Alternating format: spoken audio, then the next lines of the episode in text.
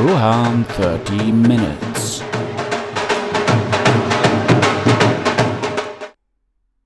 Hallo und herzlich willkommen. Mein Name ist Rohan und ihr hört Rohan 30 Minutes. Vor ewigen Folgen habe ich euch erzählt, dass ich jetzt mit meinem Buch fertig bin. Das ist logischerweise immer noch so und dass ich mit dem Exposé angefangen habe und ähm, ich dabei bin, es zu schreiben. Und das ist bedauerlicherweise immer noch so. Und äh, ja, heute würde ich euch ein bisschen berichten, warum es für mich so ein Kampf ist, ein Exposé zu erstellen. Weil im Endeffekt ist ein Exposé im Grunde genommen nichts weiteres als äh, ja das Buch, was ich geschrieben habe, das, wo ich mich auskenne, wo ich in der Geschichte drin bin. bin. Und ähm, ja, eigentlich müsste das ja nach der gewöhnlichen Lehre einfach so aus den Fingern fließen. Tut es bedauerlicherweise allerdings nicht. Ja, und dann stellt man sich natürlich die Frage, woran liegt es? Woran liegt es, dass man es nicht schafft, ein Buch so weit runterzubrechen, dass wir dann drei oder vier Seiten haben, um dann die Geschichte zu erzählen und ähm, das dann halt äh, den Literaturagenten einzureichen. Ich denke ganz einfach, dass es etwas mit Verknappung zu tun hat. Im Endeffekt möchte man die Geschichte ja so schreiben, dass es eine Atmosphäre gibt, dass der Leser sich reingezogen fühlt in die Geschichte, dass er miterlebt mit den Charakteren, dass er auch eine gewisse Beziehung, also eine Antipathie oder eine Sympathie aufbaut. Und äh, ja, das passiert also ähm, im Laufe des Buchs, das baut sich auf, wird zerstört, vielleicht auch wieder hergestellt, aber genau das kann man nicht in drei bis vier Seiten transportieren. Und ich denke, dass es genau diese Verknappung äh, ist, die einem das Ganze auch so schwer macht. Als Schriftsteller möchte ich natürlich wirklich die Leute dann halt reinziehen. Aber jetzt äh, kommt es darauf an, das alles äh, so runter zu konzentrieren auf äh, den Kern der Geschichte. Vielleicht ist es ja auch gut. Vielleicht sieht man ja auch, ob der Kern dann funktioniert oder nicht. Aber ich muss es natürlich so transportieren, dass derjenige, der das liest, von dem möchte ich etwas. Ich möchte, dass er die Geschichte gut findet. Ich möchte dann, dass er die Leseprobe sich reinzieht. Und ich möchte im Endeffekt natürlich auch, dass ich dann nachher irgendeinen Literaturagentenvertrag unter die Nase gehalten bekomme. Und genau das macht es wahrscheinlich auch noch doppelt so schwer, weil der ganze Druck ist im Grunde genommen auf dieses Exposé gelenkt, sodass ich für den ersten Eindruck die Leute mitreißen muss. Ja, nach der ersten Version war ich mir ehrlich gesagt sicher, dass es scheiße ist. Ich habe das Ganze dann meiner Frau nochmal vorgelegt und mir das Ganze auch nochmal bestätigen lassen. Und ähm, im Endeffekt war es auch nur ein Runterschreiben von, ähm, ja, von Eckpunkten der Geschichte, die man dann halt versucht, ein bisschen flüssiger hinzubekommen, was allerdings äh, eher so dann in Richtung doch noch Schüleraufsatz äh, ja, abgeglitten ist. Also nichts gegen Schüler oder sonst irgendwas, aber das ist eine Sache, hier muss ich dann halt das so auf den Punkt bringen, dass es als Bewerbung funktioniert, weil ich möchte meine Bücher oder mein Buch oder gerade dieses Buch rausbringen. Ich habe mir diesmal vorgenommen, einen Verlag zu finden, der das auch verlegt und dementsprechend muss halt auch diese Bewerbung passen. Version Nummer 1 hat definitiv nicht gepasst. Ja, nach der Erkenntnis folgt natürlich auch das Wollen. Ich möchte, dass das knallt. Das heißt also, ähm, man darf sich da jetzt auch nicht unter Druck setzen und ähm, ja, wenn dieses Wollen also tief verwurzelt ist, dann wird man definitiv auch Wege finden, ähm, ja, aus dieser Misere rauszukommen.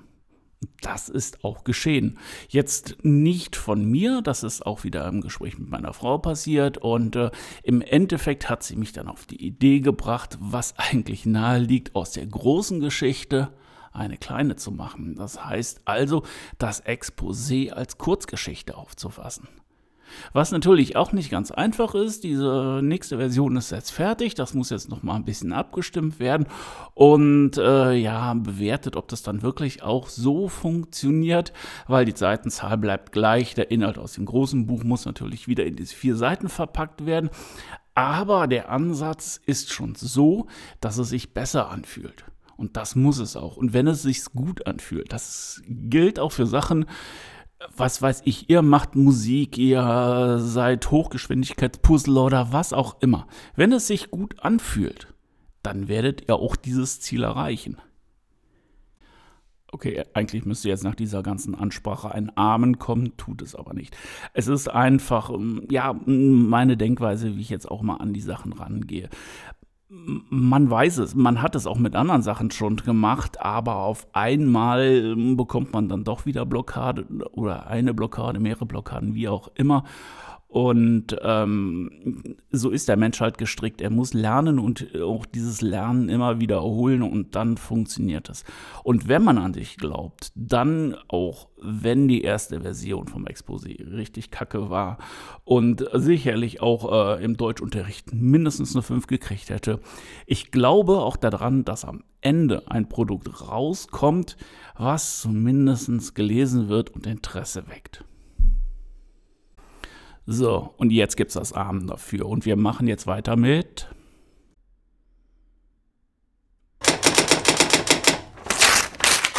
Aus dem Ticker gezogen.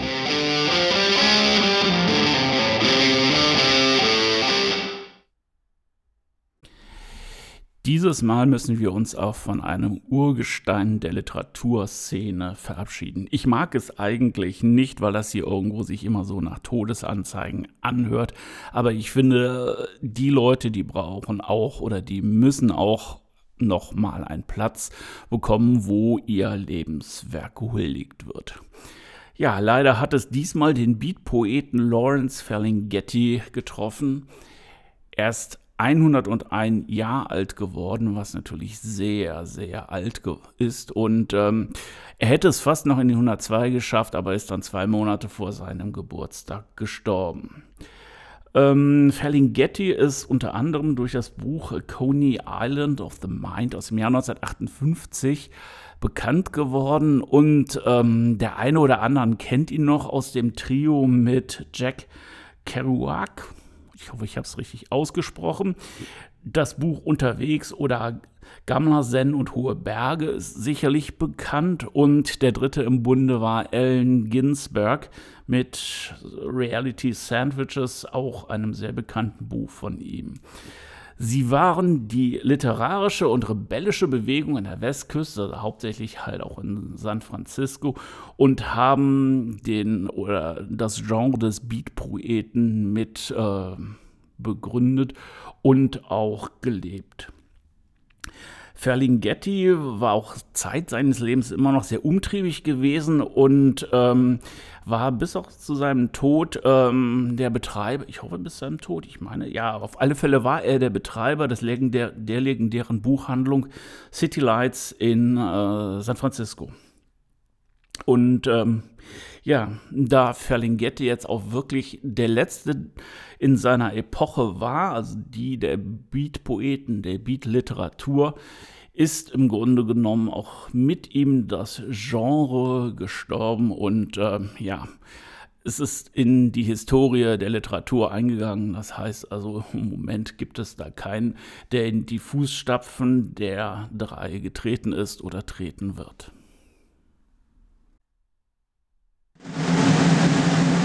Aufschlag der Woche.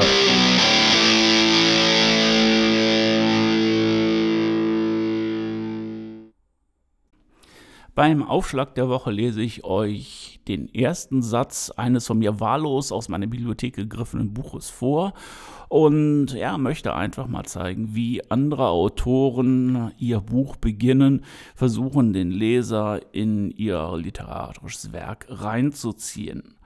Dieses Mal hat es Oliver Stöving getroffen. Es ist auch eher wieder ein Sachbuch geworden und ähm, der Titel Sag es einfach 66 Sprachtricks, die ihr Leben verändern. Oliver Stöwig ist Sprachwissenschaftler, äh, hat eine Zusatzausbildung in Psychologie, Kommunikationspsychologie und NLP. Wem NLP nicht sagt, NLP bedeutet neurolinguistische Programmierung, wie gesagt kurz NLP. Und das ist eine Sammlung von Kommunikationstechniken und Methoden zur Veränderung psychischer Abläufe im Menschen. Das habe ich jetzt bei Wikipedia abgelesen, das weiß ich auch nicht so. Sei es drum, kommen wir jetzt zum ersten Satz aus, sag es einfach. Also sage ich es jetzt auch einfach. Worte können zaubern und zerstören. Fünf Worte, die sehr viel aussagen, was das geschriebene und das gesprochene Wort ausdrücken können ich kann damit jemanden in die höchsten Höhen treiben und ich kann jemanden auch dermaßen mit zerstören. Einfach nur mit Worten, seien sie jetzt wahr, seien sie jetzt gelogen. Also das ist auch, äh, deswegen wird Sprache auch immer als Waffe bezeichnet und ähm, da sollte man wirklich aufpassen, was man sagt, zu wem man es sagt und welches Medium man benutzt. Also jetzt im Zuge von Homeoffice, Pandemie und all sowas ist es ja so, dass äh, der Kollege eigentlich nur über eine knackende Telefonverbindung, wenn überhaupt, zu erreichen ist, beziehungsweise über E-Mail. Und E-Mail ist definitiv kein Medium, mit dem man äh, handhaben sollte, wenn es um Probleme geht da sind zumindest für 95 Prozent, wenn man sich nicht vernünftig ausdrückt, Fehler und ähm, ja, Missverständnisse vorprogrammiert. Deswegen, ja, deswegen passt auf eure Worte auf, denn die kann man nicht mehr zurücknehmen. Mit dieser tiefgreifenden Lebensweisheit endet der Podcast 4 diese Woche. Ich hoffe, es hat euch gefallen. Wenn ja, lasst ein Abo da. Wenn es euch richtig gut gefallen hat, erzählt es jedem, der es hören mag. Und ich sage Ahoi, bis nächste Woche, euer Rohan. Rohan 30 Minutes.